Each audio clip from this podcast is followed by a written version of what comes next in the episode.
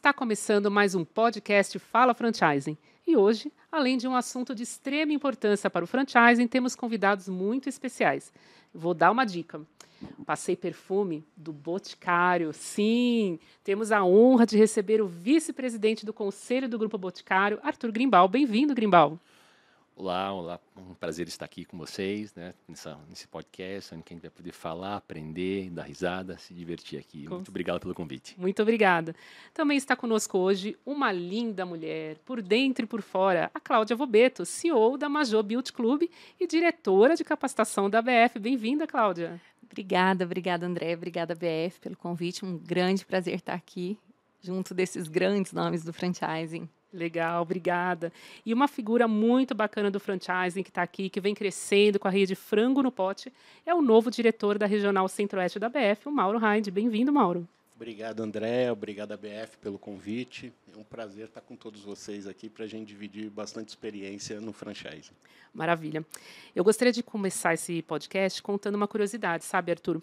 Quando eu comecei a produzir conteúdo para a BF, é, você entrou como presidente aqui da associação. Isso foi entre 2005 e 2008. Então, é uma alegria a gente estar aqui reunido novamente nessa, nesse momento, né, com a missão de falar de franchising íntegro.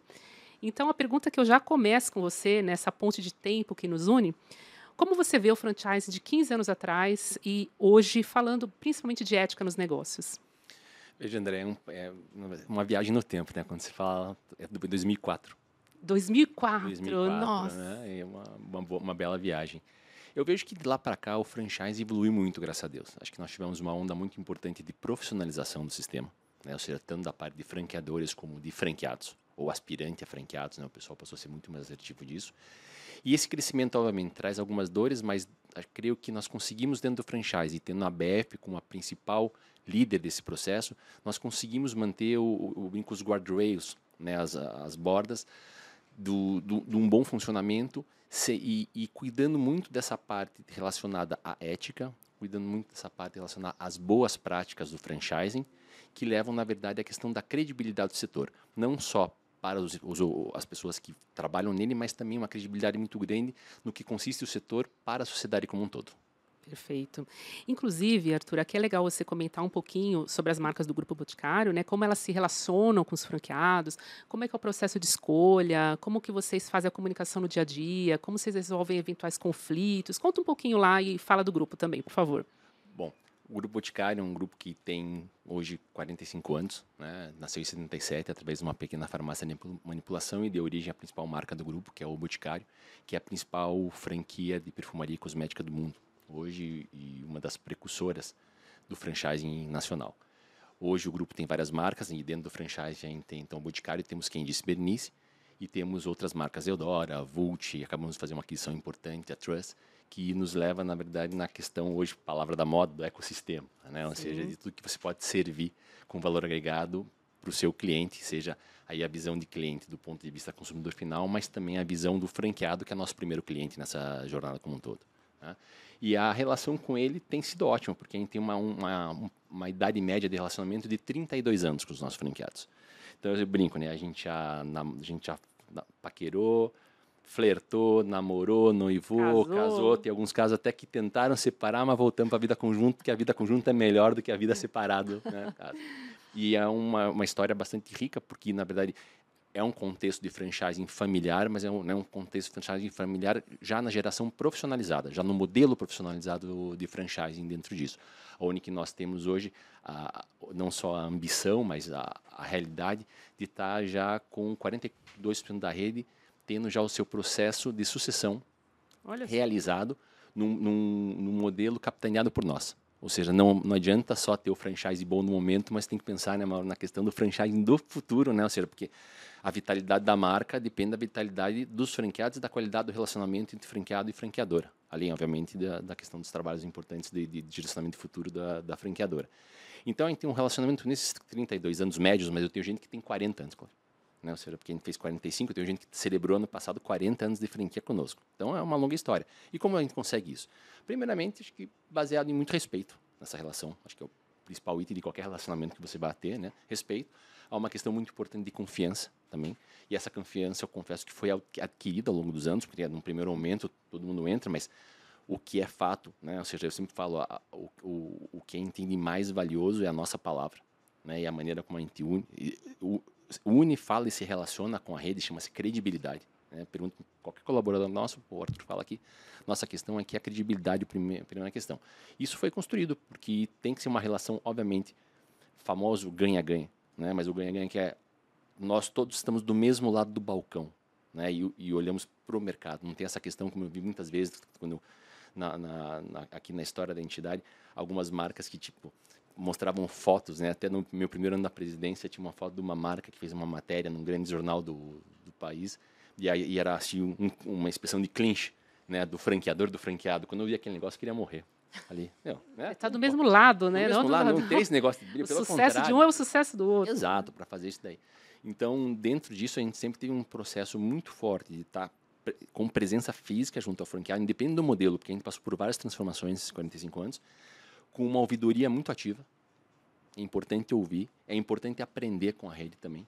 Né? Ou seja, porque o sucesso do modelo de franchising é que tem muita gente boa pensando em como melhorar esse sistema. Muita cabeça boa entre franqueador e franqueados como melhorar esse sistema. Então, uma escuta muito ativa, uma, um, uma, uma postura muito, muito assertiva e, no fundo, sempre olhando para uma visão de futuro. Né? Ou seja, o que nos leva sempre é, é, como nós estamos construindo. O passado é lindo, a gente já conquistou muita coisa, mas o que nos instiga sempre é como que a gente vai conseguir dar os próximos passos para continuar na vanguarda do, da beleza, do varejo e principalmente do franchising. Maravilha. A gente vai voltar aqui que a história é muito rica, né? O Boticário, ele não vende só lojas, ele vende marca já, né? Porque ele expande através de outros sistemas, né? É, você vê que loja você quer ter o Boticário? Calma, fica na fila, que a gente está vendo aqui 42% né, de sucessão na rede, é, realmente o pessoal continua, né? Agora, eu quero falar com a Cláudia, aproveitando esse gancho, que eu gostaria que você também contasse a sua experiência no franchise, com a Major, quantas lojas tem, onde está localizada, conta um pouquinho para a gente, Cláudia. É, então, é, a minha história, eu sou fundadora e idealizadora né, do projeto. E, assim, normalmente um, um, negócio, ele nasce de uma dor, né, de uma dor pessoal ou de uma oportunidade. A minha história no franchising, ela começou dois anos depois que eu comecei a empreender. E eu comecei a empreender em beleza, mas o meu empreendimento, na verdade, ele começou quando eu tinha 18 anos. O meu primeiro negócio foi com dois, em 2009. Mas, através de uma dor pessoal, de, um, de uma experiência de beleza muito ruim, eu passei por um trauma é, que não deixou sair da minha cabeça a ideia de realmente idealizar um projeto que eu pudesse trazer bem-estar e qualidade para os procedimentos de beleza. Então, durante alguns anos, eu passei é, idealizando isso. E aí, abri meu negócio e aí já fui dois anos depois já fui comecei a franquear porque a gente faz tudo direitinho fiz tudo direitinho na época e aí as pessoas começaram a pedir franquias então eu fui abrir um outro negócio.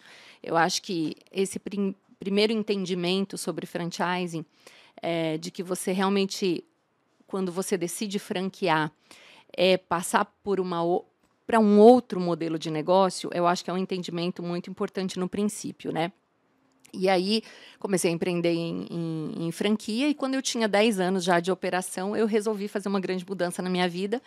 E 2019, no final de 2019, é, alguns meses antes da pandemia, eu lancei a Major Beauty Club no mercado. E aí, vou pular a parte da pandemia. É, eu ia falar, é... você nem imaginava. Né? Não, nem imaginava, nem imaginava. Mas eu acho que um um, uma coisa assim muito importante daquele momento, naquela transição, é que assim eu vinha de uma história de uma de uma é, de um relacionamento muito positivo com a minha rede, né? Eu estava com 51 operações naquela época e resolvi fazer uma grande mudança. E embora muitas pessoas me falassem, ah, você é maluca, você vai deixar alguma coisa que já está muito boa e consolidada para trás para usar, eu falei, vou, eu vou porque o meu desejo de fazer melhor, ele é maior do que qualquer desafio. Então eu vou atrás disso. E a gente passou pela pandemia, né, com, com, com muitos desafios, mas a gente conseguiu, conseguiu não, tivemos fechamento de loja, a gente conseguiu transpor aquela barreira naquele momento. Hoje a Major já está com 39 operações em funcionamento, a gente tem seis unidades para abrir, né, uma rede bem jovem, e que a gente começou, na verdade, a expandir há um ano, porque no momento da pandemia quase que não falamos em expansão, porque a, a, maturidade da rede ainda era, era momento de cautela. né? De formatação, né? De formatação. Mas o princípio que sempre permeou o nosso trabalho foi o princípio da relação ganha-ganha mesmo, né? Como o Arthur falou. Eu acho que pensar nessa perenidade no negócio e saber que o meu papel como franqueadora é sustentar esse negócio e olhar a médio e longo prazo para que esse negócio perdure, que esse investimento que o franqueado está fazendo, ele seja é, cada vez maior, né? Porque o interesse em, em expandir, multiplicar pelo modelo de franquia é justamente você encontrar bons parceiros para que eles também cresçam no negócio, né? Então, quando os dois estão crescendo, é, a coisa funciona muito melhor, né? E é assim que a gente vem trabalhando. É a equação mágica, equação né? mágica. E é engraçado porque, assim, embora seja uma loja, uma, uma marca jovem, eu tenho franqueados que já têm quatro operações, que estão crescendo e estão, estão se realizando, realizando seus projetos aqui dentro, né, dentro da, da rede. Então, isso é muito positivo, porque a gente sabe que é um trabalho que vem sendo pautado em integridade, em ética, em valores fortes, num relacionamento bem sólido, com boas práticas muito bem estruturadas. A expansão ela faz parte, mas quando eu comecei a franquear, uma das coisas que, que é, o Arthur nem sabe, mas ele foi um grande case para mim, não só não só pelo boticário, mas também como né, como profissional, como pessoa. É, eu encontrei o Arthur uma vez, estava contando para as meninas há pouco. Encontrei o Arthur uma vez junto com a Cris Franco no, no Pequenas Empresas, Grandes Negócios. E eu tirei uma foto com eles. Eu falei, um dia eu quero ser assim, hein? Ah, inspiração, hein? Inspiração, é. E eu, e eu, naquele momento, ainda, né, sou muito nova, no, no, no, é, posso dizer ainda pequena, né, em tamanho, em volume de negócios, mas eu sempre procurei olhar porque sabe que esse universo, quando a gente é, é menor e a gente olha para os grandes, às vezes parece uma coisa tão longa, tão distante. Mas você precisa olhar para quem está bem, porque todo mundo que está bem ou que cresceu já passou por toda essa trilha que você vai passar.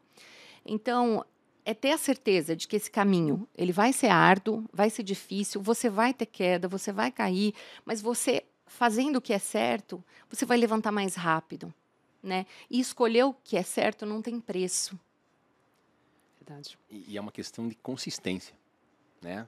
Consistência, ano após ano, é, a, jornada é longa, como você falou, mas ano após ano, fazendo as coisas certas, as coisas acontecem. É verdade. É, obviamente tem que ser resiliente, todo mundo, né? todo mundo empreendedor, tem todo no Brasil que né, oferece ainda emoções maiores para quem quer empreender, mas a questão de ser consistente é fundamental, porque aí você consegue congregar, como a Cláudia bem falou, pessoas nessa missão de tentar expandir seus negócios com um propósito bacana. Com um propósito legal. Legal. Isso mesmo.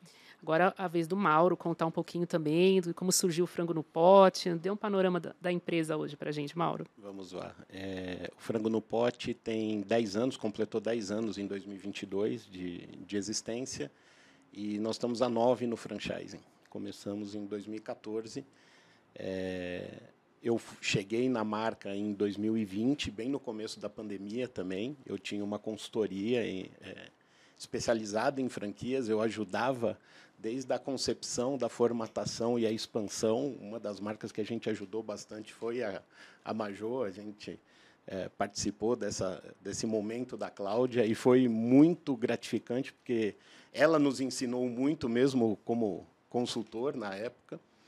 É, e aí eu recebi uma proposta do Frango no Pote para participar, para entrar, na entrar na sociedade, principalmente para fazer a expansão.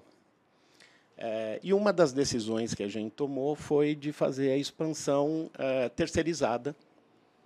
E o Frango no Pote, em 2020, tinham 18 unidades.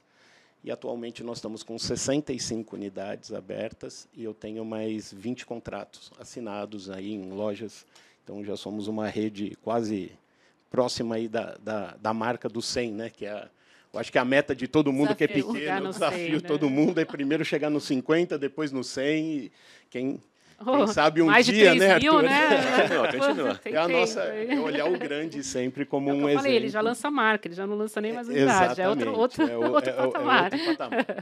Mas também temos um, um quarto de vida do que o é. Boticário tem, ainda temos muito, somos muito jovens para crescer. É, e essa aceleração, ela, ela foi muito importante para a marca é, e, de, e trouxe muitos desafios principalmente do desafio da estruturação. é literalmente trocar o pneu com o carro andando e não foi só um pneu. Os quatro, né? Às vezes os quatro. E tem que ter equipe para estar em cada um pneu todo, ali, né? Todo mundo, cada um num pneu e todo mundo carregando o carro para continuar. É. É, então, foi, esse desafio foi muito importante. É, a, a rede cresceu e amadureceu internamente também. Hoje nós temos as dores desse crescimento acelerado é, que nós estamos resolvendo. É, são empreendedores que muitas vezes não têm essa, essa visão do ganha-ganha, muitas vezes do que é o franchising especificamente. Muita gente busca essa, empreender através do franchising, mas não, não conseguem entender bem esse momento. Então, por mais que numa relação você tente fazer esse ganha-ganha, mostrar que é muito bom que nós estamos do mesmo lado do balcão, tudo isso que, que você falou, Arthur, é, o outro lado também precisa querer entender muitas vezes, né? Mas é, esse é o trabalho nosso do dia a dia, fazer com que essas lojas muita gente entendeu, estamos bem, é, crescendo, pessoas desenvolvendo, o que é muito legal, abrindo novas lojas. Eu tenho franqueados com sete lojas, eu tenho franqueados com quatro lojas. Então, mesmo numa rede pequena, eu tenho multifranqueados. É, isso mostra que, sim, o negócio é bom e, e, e nós estamos numa trilha de, de, ainda de aprendizado, de crescimento muito importante. Então, o, o frango, ele hoje, nesse segmento, ele já está bem posicionado. O Frango no Pote é uma marca com, com, com reconhecimento, mas ainda com muito a crescer, com muito a desenvolver. Não, perfeito. Eu acho que você abordou um aspecto que eu queria falar, que são as dores do crescimento, né? É, eu acho que o mais importante é, é, como perseguir esse crescimento de uma forma sustentável, ou seja, que não fica aquela torre de cartas, que se você não faz uma base bem feita, uma hora brum, desaba. Principalmente Exato. quando chega nos, nos, nas marcas, né? 30, 100, é, brum, né? Então, eu acho que o Grimbal pode nos, nos abrir essa discussão aqui, falando um pouco dos principais desafios na expansão de uma rede. O que, que uma rede tem que se atentar para entregar bem, para expandir com consistência, com sustentabilidade. Conta para gente. Acho que o primeiro ponto é, é a, rede estar tá preparada para fazer expansão. Né? O Mauro trouxe uma questão aqui importante né? das dores que tem, da aceleração, porque muitas vezes o pessoal está aberto, está tá no início da sua jornada, montou sua operação, vai bem, começa a franquear e ele fala, não, mas é, é botar aqui mais X supervisores de campo. Não é isso tem que ter tanta inteligência, o preparo. Se você, tá, se você tem a cadeia inteira, como é o nosso caso, que eu, né, eu saio do insight de um produto até o pós-venda na casa do consumidor. Então, não adianta dizer, ah, vamos expandir se eu, por exemplo, não, eu não tivesse montado a fábrica no tamanho correto para poder dar vazão à necessidade do, fazer. Então, esse pensamento mais amplo é fundamental e esse preparo para poder fazer. Né? Obviamente, do outro lado, você tem que buscar pessoas que entendam o que é o franchise. O Mário trouxe uma equação, né? Será? Pessoas estão buscando tem, e aí, cada um tem o seu modelo. Tem pessoas que buscam, muitas vezes, alguém que seja somente o apoio financeiro. Né? Eu brinco para ah, que precisava para ser franqueado em várias operações do passado e outras marcas. Ele precisava de um cheque. Né? E está tudo certo, desde que seja combinado dessa maneira. Porque, Regra do jogo, claro. É claro, porque se você vem com um cheque e eu do outro lado eu te peço, não, você tem que estar no dia a dia do negócio, fazer, não está combinado, isso vai dar vai dar estresse, né? E o que acho que todo mundo busca é pessoas que tenham hoje, principalmente, um elemento cultural, um alinhamento do propósito, do que você quer, né? uma visão de longo prazo. Porque ele, ele, trouxe, a Cláudia trouxe um indicador importante, o Mauro também, ou seja, e a gente tem vários disso, né? ou seja, um, um franqueado com várias operações. É um baita indicador de sucesso de uma rede. Ou seja, a pessoa está lá, gostou e ela tem ambição de querer crescer. Negócio. Então, isso, é, isso é, é, é, muito importante. Agora, não adianta buscar alguém para dizer, não, eu vou montar aqui uma, uma operação, é ruim, ruim não é, mas não é o melhor da vida. Você quer um parceiro para desenvolver o teu negócio. Né? Então, esse, você busca alguém que tenha visão de longo prazo, alguém que possa ter uma questão de conhecer bem a região ou conhecer o teu segmento de negócio né? para poder a, a ajudar na, na, velocidade. Tem uma equação importante, tem que ter no, liderança, né? porque sempre numa operação de franchising, tipo, 99,9% a pessoa vai estar à frente de um grupo de pessoas, liderando, né? buscando sonhos conjuntos, buscando metas, questões de realizações. Então, tem que ter, tem que gostar de gente. Sim. Franchises principalmente tem que gostar de gente, né? E tem que saber liderar. Tem que ter boa noção, pessoas que saibam fazer conta, né? Porque senão cai na questão o, do, do, falou, puxa, tá, as pessoas estão buscando outro tipo de coisa. Tem um sonho dourado franqueado, né? Eu sempre brinco a, a questão do eu trago a figura do gerente do banco ou, ou caixa do Banco do Brasil, para dizer a verdade, né? Que ele está lá fazendo 5 horas da tarde, ele passa a chave na gaveta dele, deixa lá, é, a caneta na mesa, vai embora, não tem que se preocupar. Aparece um programa de demissão voluntária, ele recebe um dinheiro e fala, puxa, né? Agora eu vou abrir uma franquia porque eu vou melhorar muito. Eu vou fazer o que eu quero, porque eu vou ser dono do meu negócio. Horário, vou trabalhar, vou, trabalhar muito, vou trabalhar muito menos e vou ganhar muito mais. É. Esse é o mindset. Gente, Aí chega no, na vida real, expectativa, é, realidade. É, exatamente. Muitas vezes é vendido isso para ele. É, essa Aí é a grande questão.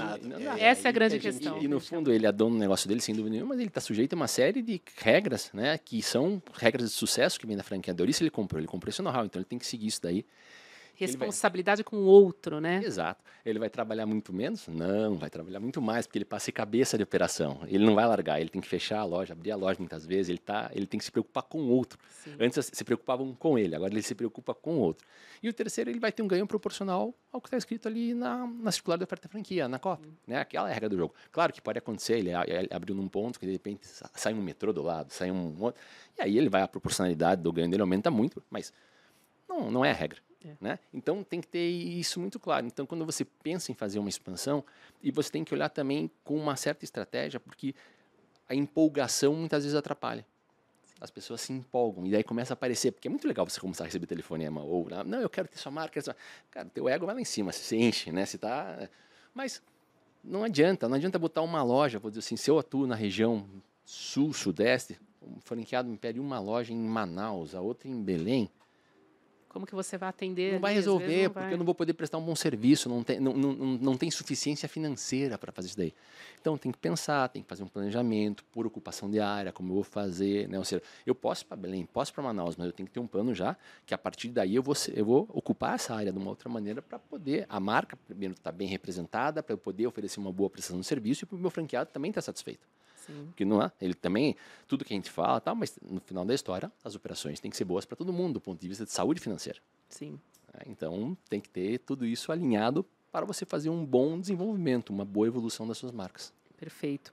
E na Major, Cláudia, como é que é conduzido lá essa questão do processo de expansão? Onde vocês buscam o franqueado? Como que vocês falam com ele? Qual o trabalho para trazer ele para dentro da rede, integrá-lo na operação, que isso é muito importante? Como otimizar o que cada um tem de melhor? Como é que vocês fazem isso lá?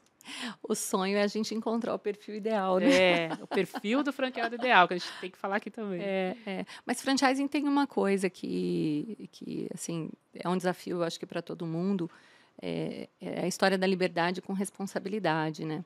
O, o, franqueado muitas vezes ele é muito bom de entrevista também, né? Não, eu tenho capital, eu posso, eu comprovo, é, eu vou me dedicar. É, e você não pode ir nessa emoção. A vaidade do crescimento, ela é muito arriscada para uma rede, principalmente uma rede jovem que está começando. Aprender a falar não. Vocês já falaram né? não? Já falei. Você já falou, Arthur? Já falei. Já, já. Também, Mauro? Diversas vezes. Não, Olha e, só. E não foram poucas. Não foram poucas. E é muito difícil, porque você tem, você tem, você tem dois nãos, né? Você tem, primeiro você tem um não de um candidato que quer estar com você, né? E aí você avalia e fala não. E depois, muitas vezes, tem o, o, o franqueado que já é teu franqueado que quebra uma operação e fala, essa aqui eu não vou abrir com você ou não vai abrir porque não tem suficiência. É difícil também para as pessoas entenderem. É. O, o, o, não é dolorido dele. E o não é. também vem na renovação, às vezes, né? Às vezes você tem que. Falar isso. É, às vezes você tem que abdicar de algum franqueado que até não está operando bem, mas que tem resultados mais orgânicos, bons, mas que você sabe que você pode. É preciso, em franchise você precisa falar não. Você precisa aprender é, é a, a, regra. Depende de, do teu objetivo, né? Teu objetivo como franqueador é o quê? Lançar uma marca, expandir, colocar 200, 300 operações num ano e saber que mais da metade vai morrer e quantas famílias você prejudicou, sonhos quantos, quantos sonhos, né? Eu sou muito adepta da lei do retorno. Eu acho que tudo que você faz, de alguma forma, isso vai retornar. E essa cultura é, colaborativa, eu procuro aplicar na minha rede. Então, se você está olhando com profundidade para o negócio do franqueado, e, e agora eu vou puxar para a minha cadeira de capacitação aqui, só do, do ponto de vista de, de aprendizado. Franchise é muito específico, então provavelmente quem está empreendendo pela primeira vez ou quem está empreendendo e vai se tornar um franqueador, improvável que já tenha experiências ou conhecimento. A grande maioria não tem, né? Experiência e conhecimento específico. E é um conhecimento muito específico. Então precisa estudar. Você vai a, abrir uma rede de franquias ou você vai franquear, vai, vai se tornar franqueado de uma rede. É importante você conhecer primeiro o teu papel nesse negócio, o teu papel, a tua cadeira, ela exige de você o quê? Ah, não sei, eu sou bom de relacionamento interpessoal, mas o meu marketing é uma droga. Vai aprender, porque o negócio é teu, não fica esperando e dependendo, né, da franqueadora para te trazer todas as respostas. Quanto mais você aprender, mais alta vai ser a tua performance, porque você está trabalhando pelo teu negócio. E o franqueador é a mesma coisa. Você decidiu começar a franquear, você tem a receita da coxinha lá que é perfeita, Ótimo, mas vai aprender sobre franquia, porque o teu negócio amanhã vai mudar. Amanhã você vai passar a ser um capacitador. Você vai ensinar, você e aí existem várias etapas para fazer com que essa rede dê certo, né? Desde o processo de implantação a, a, toda a parte de expansão, como ele pode. A regra do jogo ela tem que estar muito clara desde o início. Regras claras no início evitam grandes problemas lá na frente. E quando quando a coisa está começando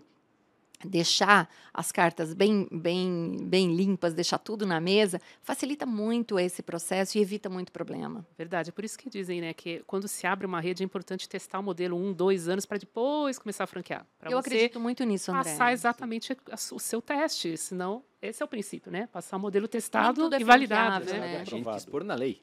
Está na lei, é, exatamente. Na lei, dois, dois anos de operação própria para poder começar a franquear. Para começar a franquear. E do ponto de vista do franqueado, a Cláudia abordou um tema importante. Eu ouço muita gente falar que tem franqueado não sabe fazer uma DRE, que não tem nada do financeiro. Então, busca alguém que entende ou procura é, estudar isso antes, porque é um modelo muito específico. Né? Então, como e é importante, falou... E é importante para o, franque... para o franqueador exigir isso do franqueado também. Nós temos uma, uma, uma cultura de trabalhar pelo resultado. Sim. É, é um negócio feminino, é. 90% das nossas franqueadas são mulheres, mas temos vários homens também na rede que empreendem conosco, mas nós trabalhamos pelo resultado.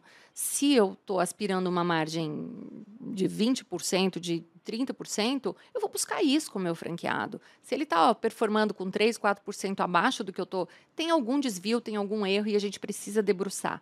Então, eu acho que quando você faz um trabalho muito voltado para o resultado interno, a expansão ela acaba sendo consequência, né? A sua pergunta inicial foi essa: como que a gente expande?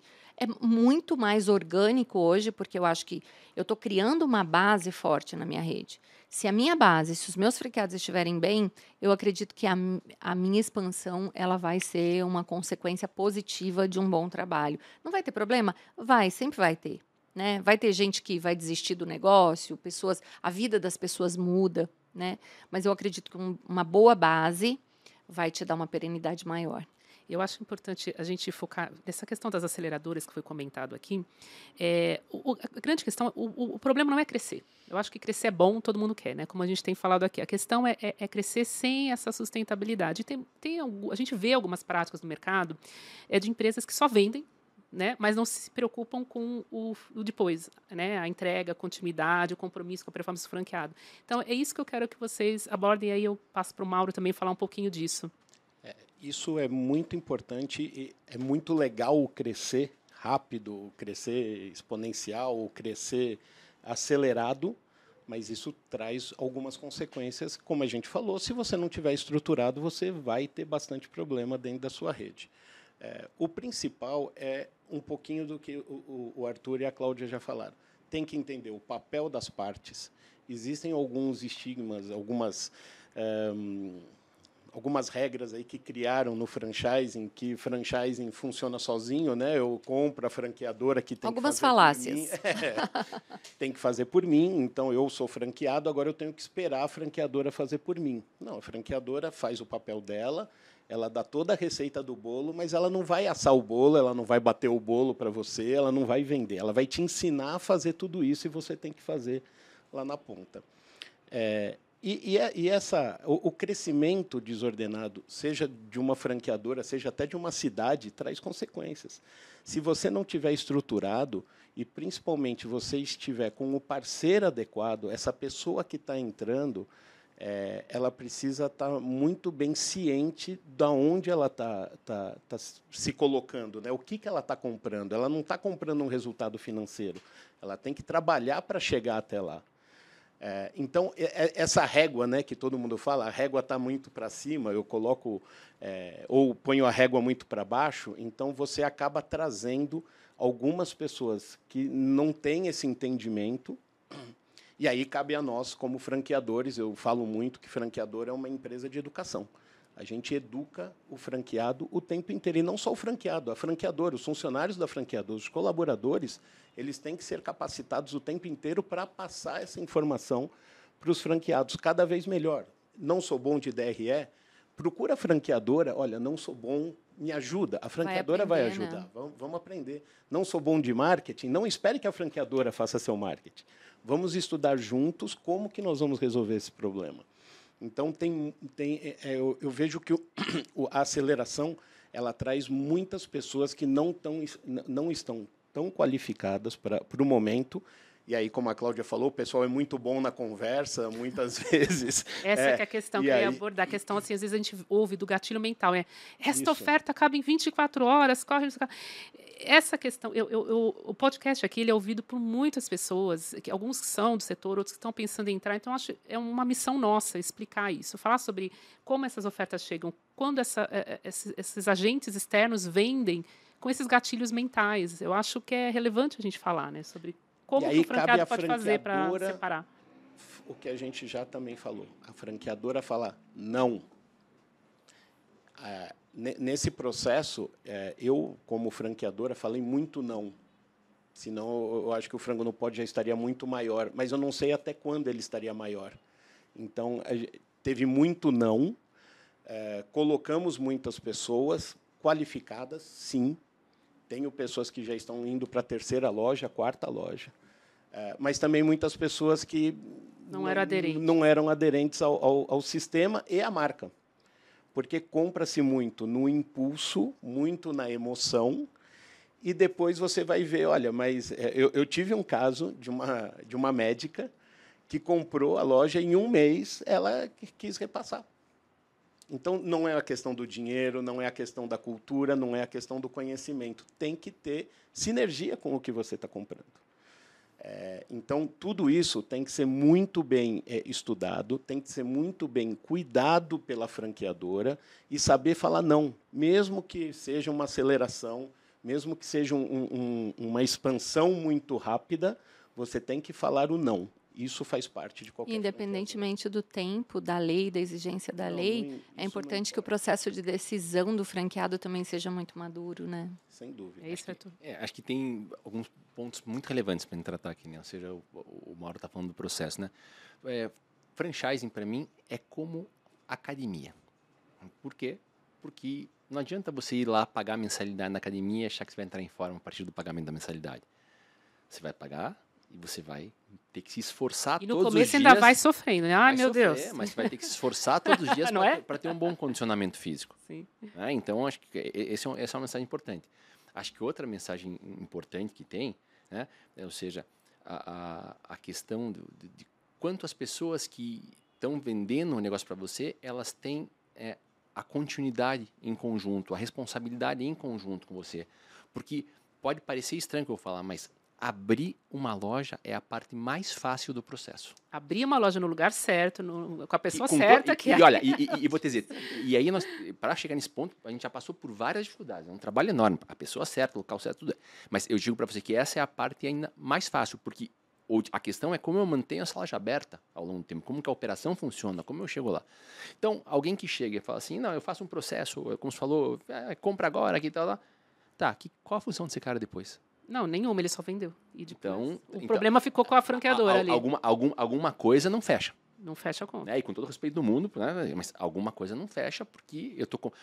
A gente tem que pensar o seguinte, franchising, é, muitas vezes é a economia na vida, da vida de uma pessoa, que ela coloca lá para se colocar. Então, tem uma questão que é muito importante nisso que a gente está falando, e para nós sempre foi um mantra, e foi uma das razões que a gente falou muito não, o negócio é tipo, a gente tem, a franqueadora tem que ter um respeito enorme pelo capital empregado franqueado.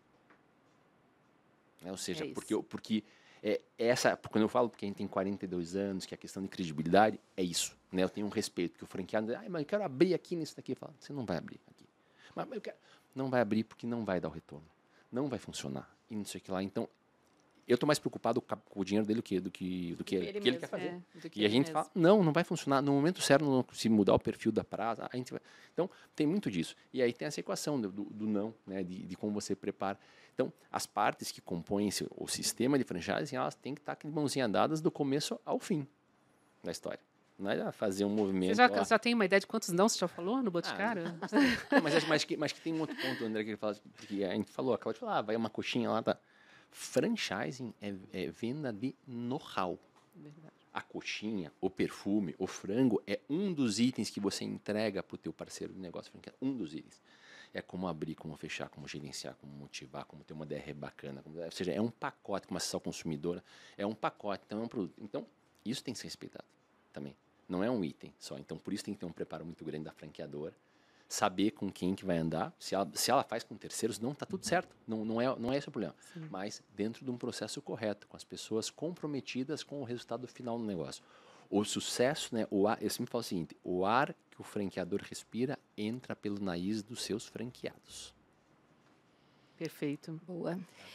O, o- qual, qual que é hoje que vocês. Eu sei que tem muitos segmentos, mas qual que é hoje o perfil do candidato, do franqueado ideal para as redes? Assim, como que vocês, se vocês pudessem colocar alguns atributos, quem que seria esse franqueado que as redes querem, além dos multifranqueados, né, que já estão lá no sistema, mas É. o que, que vocês falam, Cláudio? A gente falou um pouco sobre isso hoje de manhã, né, do perfil. É, Andréia, eu acho que é, ser um bom aprendiz é importante. Se você está é, disposto a aprender, você tem que ter uma consciência. O, o- franqueado ideal para mim é aquele que tem a consciência de que ele está num novo negócio e alguém já desenvolveu um modelo e faz aquilo tão bem quanto ele pode fazer, desde que ele siga padrões, regras, e ele precisa estar disposto a isso. Mas também não só isso. Porque a posição do franqueado não pode ser uma posição passiva. Tem que ser pacífica, mas passiva não. O franqueado ele precisa é, saber que ele é parte desse sistema e que ele tem um papel de ajudar o crescimento da rede, que ele deve, com iniciativas, desenvolver a rede também através de ações que ele vai eh, testar conjuntamente com a rede. Ele pode se disponibilizar a pilotar novos projetos, por exemplo. Ele deve fazer isso, né? Eh, então esse perfil da- da- do empreendedor, que a gente não sabe nem se pode chamar de empreendedor, mas alguém que busca uma franquia só para ter a porta aberta e acha que o cliente vai cair do céu só porque a marca, porque o Boticário é uma marca excelente, que vai. Não. É, Tem preciso trabalho entender que o papel ele começa no desenvolvimento, no autodesenvolvimento, para aprender tudo sobre empreendedorismo, precisa aprender todos os pilares de negócio, né? Tem aquela coisa do princípio básico da administração de empresas, né? Que é o PODCC lá, planejar, organizar, desenvolver, controlar, né? Ele tem que fazer esse papel no dia a dia. E essa consciência, muitas vezes, quem traz é o próprio franqueador. O próprio franqueador tem que, tem que ajudar ele a entender que, que o papel dele é esse, né? E se ele estiver disposto a isso, então a gente pode começar essa, jo- essa jornada juntos. É isso, Mauro? é, é entender o papel das partes, mais uma vez, mas principalmente ele entender que se for para fazer do jeito do franqueado, o franqueado falando, não, vou fazer desse jeito porque eu tenho certeza que vai funcionar, eu, eu não sei para que ele comprou uma franquia. Ele tem que pegar o know-how da franqueadora. Bate na franqueadora, a franqueadora, eu tenho certeza que todos estão dispostos a ajudar o franqueado 100% do tempo. Nós somos uma empresa de educação. Nós estamos ali para ensiná-los 100% do tempo. Nem todos sabem como a franqueadora também não sabe tudo. É. Isso é ficar bem claro. Mas hoje é o perfil de- dessa pessoa que tem a consciência de pensar no longo prazo, de seguir as regras e de trazer novidade, inovações para a franqueadora e falar, vamos testar. Eu tenho franqueado que faz isso. E, e, a- e é- e vira a nossa loja piloto. Já Além das surgiu, lojas próprias- Já surgiu é, demanda de franqueado que foi implantada na Muitas, rede? muitas. Cita alguns exemplos. Muitas. É, é- é questão de operação, Uhum. questão de equipamentos. Os melhores projetos vêm da, da própria franqueados. rede, Está no dia a dia ouvindo ali o cliente final. A franqueadora é difícil dela estar ali Sim. ouvindo o o cliente final. Então, a gente ouve esse franqueado, coloca pilotando em lojas nossas e muitas vezes pego essas lojas parceiras, eu tenho essas lojas já, elas são minhas pilotos já dentro da rede e sempre funciona. Esse é o relacionamento bacana com o franqueado. É ele entender que isso pode não dar certo, que há um risco dos dois lados. Isso é muito importante a gente ter dentro da rede. Sem Também dúvida. tem lá no Boticário esse processo colaborativo, tem, como é que funciona? Tem, tem, a gente tem um processo muito importante, porque antes a gente fazia isso nas lojas próprias, né? e acho que é um tema relevante, seja, eu, eu sou fã de loja própria. É. Né? Então, acho que é um Também. Quantas lojas próprias o Boticário tem? Hoje a gente tem perto de 500 lojas próprias. Olha, das 3.000 e... 3.756. Né? Tem... Perde até a conta. acho que tem, tem, tem, eu sempre tenho quatro, quatro pontos, porque a gente tem as lojas próprias, né? Um, não ordem de prioridade, porque é um bom negócio, é um excelente negócio, do ponto de vista de resultado. Dois, é aquela história, eu falei, franchise é know-how. Então, eu, eu, tenho que ter um local que eu possa testar, possa aprender, possa olhar para poder depois passar para meus franqueados aqui. Três, a gente está no varejo. Sim. Então, não adianta ficar na telinha lá, olhando só o número. Acontece, tem que estar tá vivendo, tem que estar tá entendendo. Então, eu não vou esperar que meu franqueado lá de Natal vá me ligar, puxa, não está funcionando tal coisa. Eu já tenho que ter percebido que não funcionou e já está com plano de correção. E aí eu não estou com o pé, estou com o joelho enterrado na água. Fazer. E eu brinco o quarto, a gente é doido por uma lojinha. Né? A, gente, a gente gosta né, de fazer isso aqui. Mas que tem toda essa equação e a partir de um treinamento a gente começou também a fazer o processo que o Mauro falou, a gente começou a trazer franqueados também para participarem dos pilotos. Então tem uma leva de franqueados que faz vários pilotos com a gente, porque a gente testa diferentes regiões, diferentes formatos, diferentes perfis de franqueados, justamente para poder ajustar isso para quando for levar para a rede, levar no melhor formato possível. Já testado, né? A, a, gente usa, usa bastante e é muito rico o processo. É, mu é, é muito rico. De parceria é, é... E eu acho que também as lojas próprias vocês acabam dando um show de, de exemplos de marketing, né? A gente tem histórias que vocês que eu já vi vocês contando sobre perfume, né, de um parente que perdeu, um, lembra? Sim, Uma, tem várias um histórias. Filho, né? E vocês fizeram daquela edição, daquele perfume. Mas posso voltar só no negócio anterior, porque você estava falando ah. do perfil? Acho que tem um, hoje tem um tema que é relevante, que a gente tem que trazer para o perfil do franqueado, é qual a aderência que ele tem ao tema de transformação digital e omnicanalidade. Perfeito. Hoje, um, ou, né, ou seja, não tem como se falar em varejo, franchise, se você não trouxer esses temas. E, e então, isso aí tem que estar inserido, porque se a pessoa já entra, não, mas sabe o que é? Eu não, não sou, não, não quero né? nem que não sou amigo, que ninguém é muito amigo, né? Seja geracional, né? Entre quem fica amigo da parte digital e tudo mais, né? Não, mas isso não vou querer fazer. Não. Já é um problema. Omnicanalidade. Não, moço, eu quero só quero saber na minha loja. Aqui. Não quer saber de vender no e-commerce, não quer. Pega, não, não, não, funciona. Então, queria só agregar esses dois pontos que para mim são muito importantes. E no nosso caso, eu sempre gosto muito do perfil do franqueado, que é aquele que está disposto a meter a mão na massa. Porque é aquele que entra, né? Ah, eu sou investidor. Não, investidor você vai falar com. Aqui é Operação. Operação. Operação. E aí, ah, você vai falar, ah, vou formar um time. Beleza, mas você tem que liderar o time, você tem que ensinar o time, e se o time não tiver, você tem que fazer. Então, saiba que você vai ter que botar a mão na massa. Eu boto. Eu estava dia 23 de dezembro visitando loja com meu time lá em Curitiba, cheguei numa determinada loja, né? Tava curto de gente, tava muita gente na loja, tal, tal. Quem fez? Botei todo mundo para atender, inclusive eu. Fui atender consumidor lá em três. E ali dezembro, você tira vários insights, Não, né? É, é, que para mim esse é um processo muito recorrente, né? Eu, é. eu, eu, eu, eu, falo sempre, eu, eu adoro gastar salto de sapato. É. é. eu visito muita operação nossa e visito varejo pelo mundo, aí eu gosto, porque sempre se aprende. E aí não tem escola melhor do que você estar tá próximo. Primeiro, você está próximo do franqueado. Dois, você está próximo da equipe dele, que já é um plus, porque você ouve da boca delas o que acontece ali no salão de vendas né, e tudo mais. E terceiro, você tem a oportunidade de acessar o consumidor. Então você vai lá, você bate um papo, vê que ele pega um produto, gostou, não gostou, enquanto é muito rico, é a melhor fonte de informação. Todo mundo fala, ah, mas como você quer processos importantes de inovação? Começa por aí. Você está ouvindo direito do que você tem na mão? Teu franqueado, tua, as equipes de venda e o consumidor, começa por aí que você vai ter um insight maravilhoso. E aí tem as histórias, como você falou, né? Tem, porque no fundo é, Conta pra gente, porque são tão interessantes, são várias, né? Ah, teve a do tem... perfume, teve a de pessoa que postou no livro, disse, olha, eu encontrei o Arthur aqui. Tem, na... ah, tem, tem, a história, como, como tem um bom, um uma boa quilometragem rodada, né? É. 45 anos de janela, hein? tem muita coisa bacana. E, e aí, quando você pega o par de perfumaria, principalmente, a história da perfumaria nacional, ela se mixa com a história do Boticário, principalmente perfumaria seletiva dentro disso. Né? O Brasil é um supermercado de perfumaria, mas a nossa história é uma história que mexeu na, na, nas bases daqui. E perfume, na verdade, traz uma questão que é a memória olfativa, que é a, eu não vou dizer que é a mais, mas está entre as duas memórias mais fortes que você vai ter, porque você, quando você anda por aí, você sente o cheiro da grama, você sente o cheiro do bolo da avó, da casa da avó, tal, e perfume assim, então é muito correlacionado.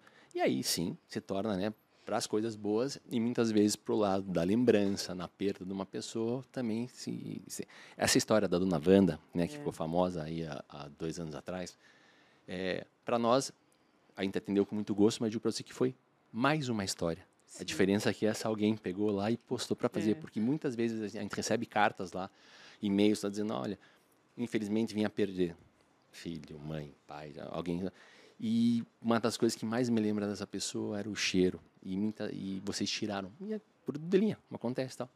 A gente vai lá, a gente busca nosso estoque, a gente vai no nosso essência, se não vou buscar um fornecedor porque a gente quer atender essa pessoa. Faz parte do servir, né? E é uma relação muito importante com isso. E é muito legal que isso é embarcado com muito carinho, porque não é do ponto de vista, eu não estou customizando para cobrar mil reais um produto. Manda de graça.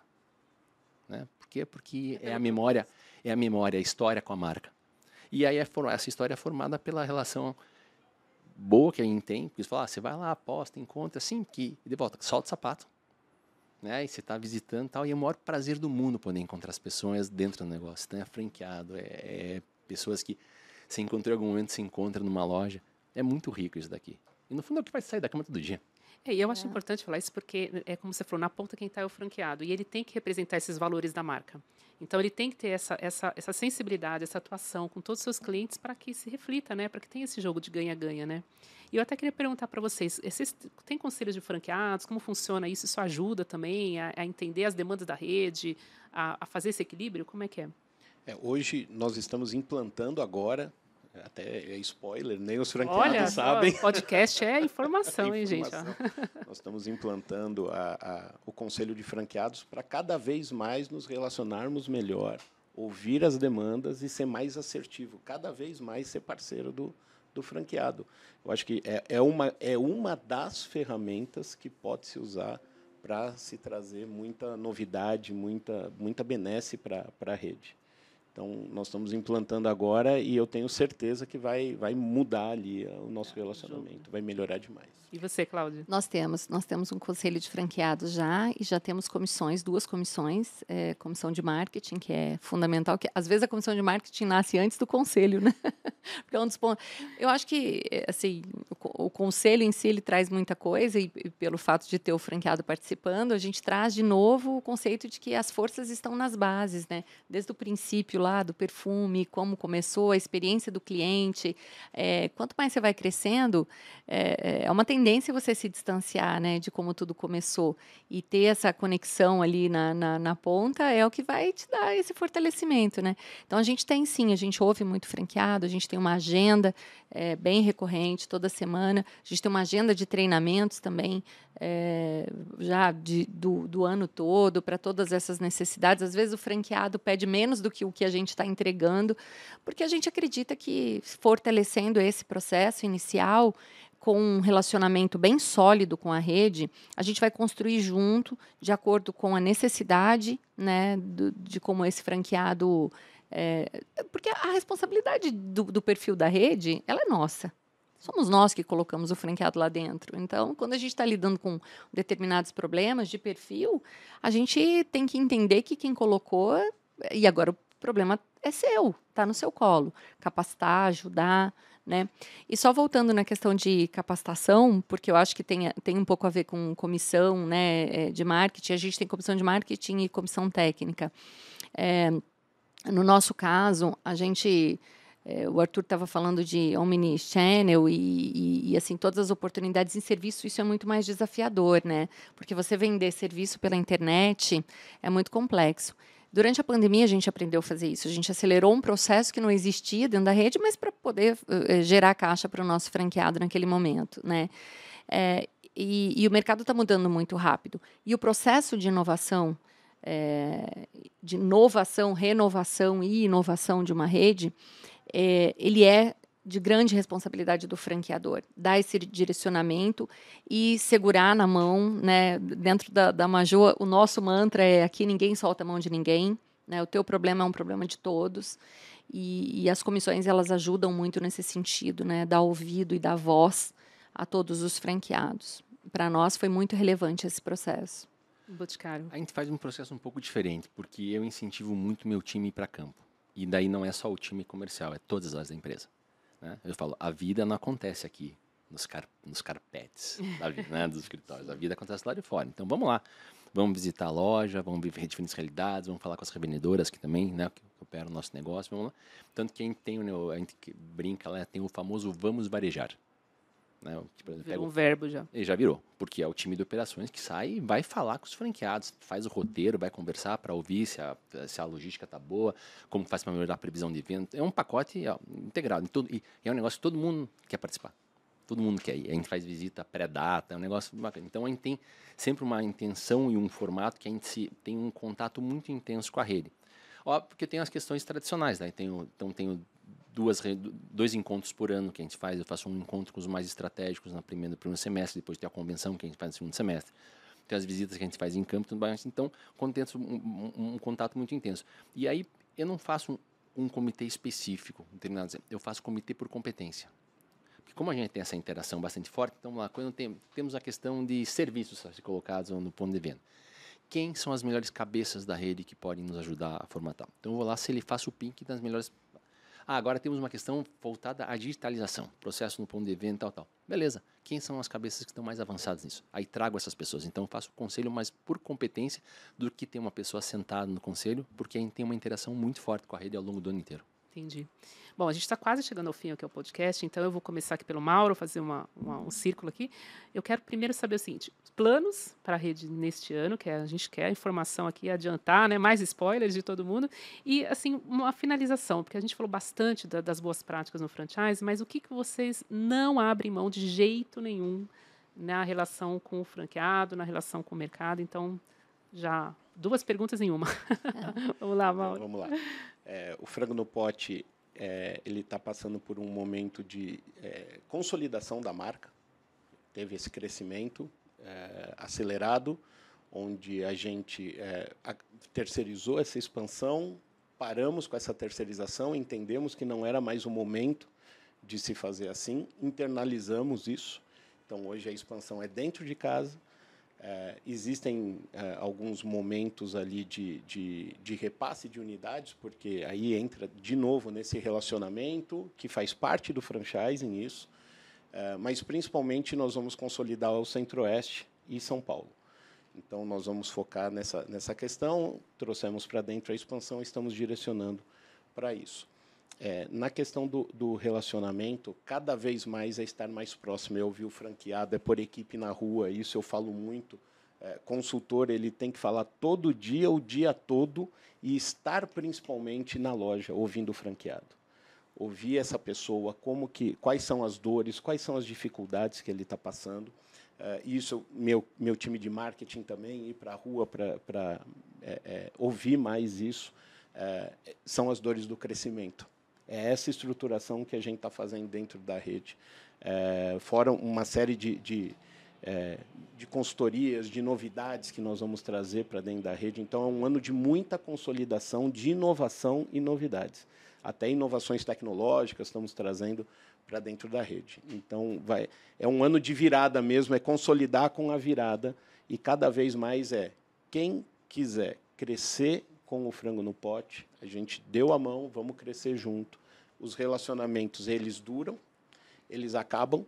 Então, muitos sim vão acabar, mas a gente vai crescer com muita solidez, porque nós estamos criando uma perenidade na rede muito forte. Quem quiser vai estar junto da gente e, e nós vamos crescer para, quem sabe, chegar a 45.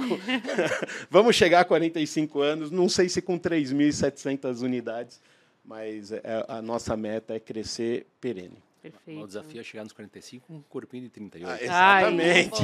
Ai, Passa na Majô que a gente. É. Levantei a bola, hein, Claudinha? Boa. E você, Claudinha? Ai, preciso escolher uma. Tantas coisas, né, que a gente não abre mão. É. é. tantos valores, né? Eu acho que os valores e os princípios. Estou começando pela última, porque para mim é o que mais é o que mais tem importância, né? É, eu sou filha de um gaúcho que dizia e com cinco irmãos em casa, né? Todos homens e eu caçula temporã. Depois de dez anos eu nasci. E uma das coisas que meu pai é, me ensinou é assim que a gente o negócio do fio do bigode você não precisa assinar embaixo. Hoje em dia a gente assina embaixo sim, mas o fio do bigode precisa ainda ter valor, sabe? Eu acho que a palavra é, precisa ser respeitada e você precisa cumprir aquilo que você promete. Então, é, o relacionamento com a nossa rede é muito importante ouvir né, a nossa rede, estar muito próxima da demanda, estar muito próxima da realidade, da necessidade no, do nosso franqueado, é o que, nos, é o que vai nos trazer essa consolidação do negócio. Né? Ouvir o mercado, olhar para a tendência e ser célere sabe? Porque às vezes você tem o teu, o teu machado tá afiado, você tá com muito projeto, muita coisa, mas às vezes o tempo passa, né? Passa e passa rápido. Então a gente tem que fazer as coisas certas, mas no momento certo também. É, um, uma, um consultor de campo que vai lá na ponta e que ele identifica uma necessidade que o franqueado tem, se ele internaliza isso e ele não aplica e não, não coloca lá o dedinho na ferida na hora que precisa, ele não está fazendo o papel dele. Às vezes o momento passa, aquela dor amplifica e passa a ser uma dor. É, então é nas pequenas coisas. Eu, eu tenho uma frase que eu digo o seguinte: o diabo ele mora nos detalhes. Né? A rede ela é feita e, e de, de, detalhes. A experiência do consumidor ela está em detalhes, né? Em pequenas coisas, no uniforme, na roupa, em tudo aquilo que, que faz o dia a dia do cliente, do consumidor acontecer. Né? Então eu acredito muito nisso, nesse relacionamento e na exigência desse padrão. Né? A gente não abre mão de um padrão. A gente busca melhorias, mas o padrão ele é fundamental. É, e aí todo mundo tem que estar na mesma página. E a gente está indo a gente está sendo célere no sentido de consolidação. Né? A consolidação, nesse momento, para nós, ela é muito mais importante do que a expansão. A expansão vai vir, está vindo né, de uma forma muito mais orgânica, mas com um crescimento, com um crescimento sustentado, com uma rede bem sólida. Legal. Tem algum, algum estado, alguma que você está focando, que nem o frango no pote? Como é que está? É, hoje a gente é mais forte no Centro-Oeste também. Em Brasília a gente tem 14 operações. Já estamos em algumas capitais, né, na, nas principais, mas a gente quer crescer bastante em São Paulo. Acredito que o mercado de São Paulo e do Rio de Janeiro. A gente abriu uma operação agora recente na Barra, está indo muito bem e a gente pretende com essa franqueada aí iniciar uma, uma boa expansão lá. Legal. Quero crescer o Brasil inteiro, André. É isso aí.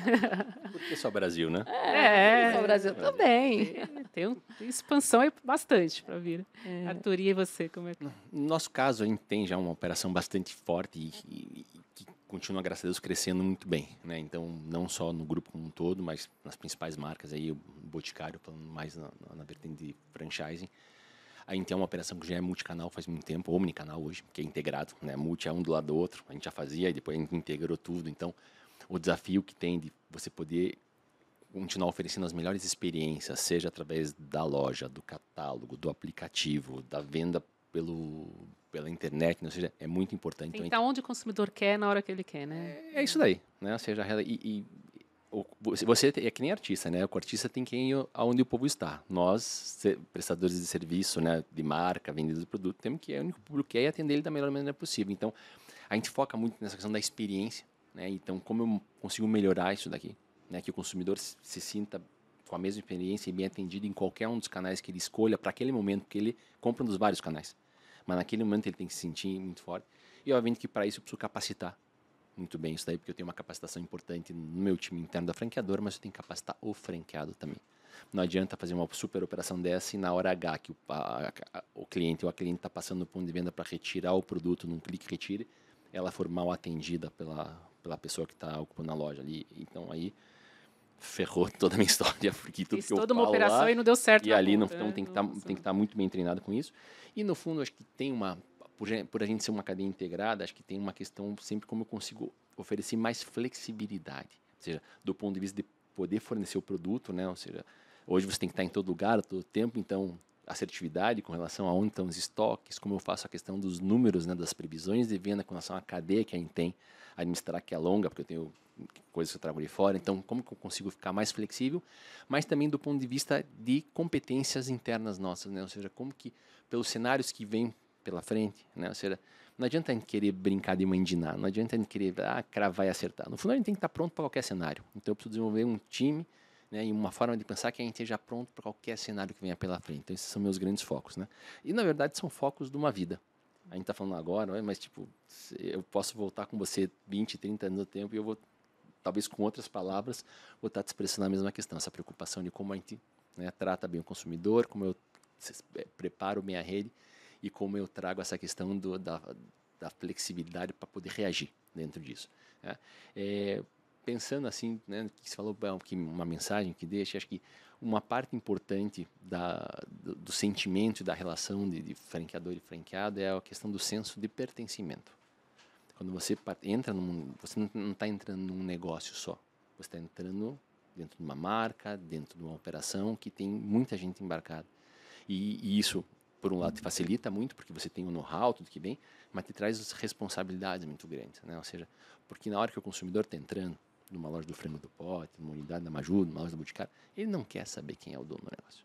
Ele não quer saber, no meu caso, se o dono é Arthur, se é Andréia, se é... Pula. Ele, ele quer tá ser bem atendido. no Boticário. Se ele for bem atendido lá, ele vai voltar se ele for mal atendido lá, ele não bota mais o pé independente. Não é que ele não vai mais nessa loja aqui, ele não quer mais saber da marca. E hoje em dia, vezes. com redes sociais, com tudo, Ainda uma mensagem. Então, esse sentimento, o franqueado tem que ter isso muito claro para ele, porque um mau serviço que um deles faça não é um problema único, né, né restrito àquela, àquela operação.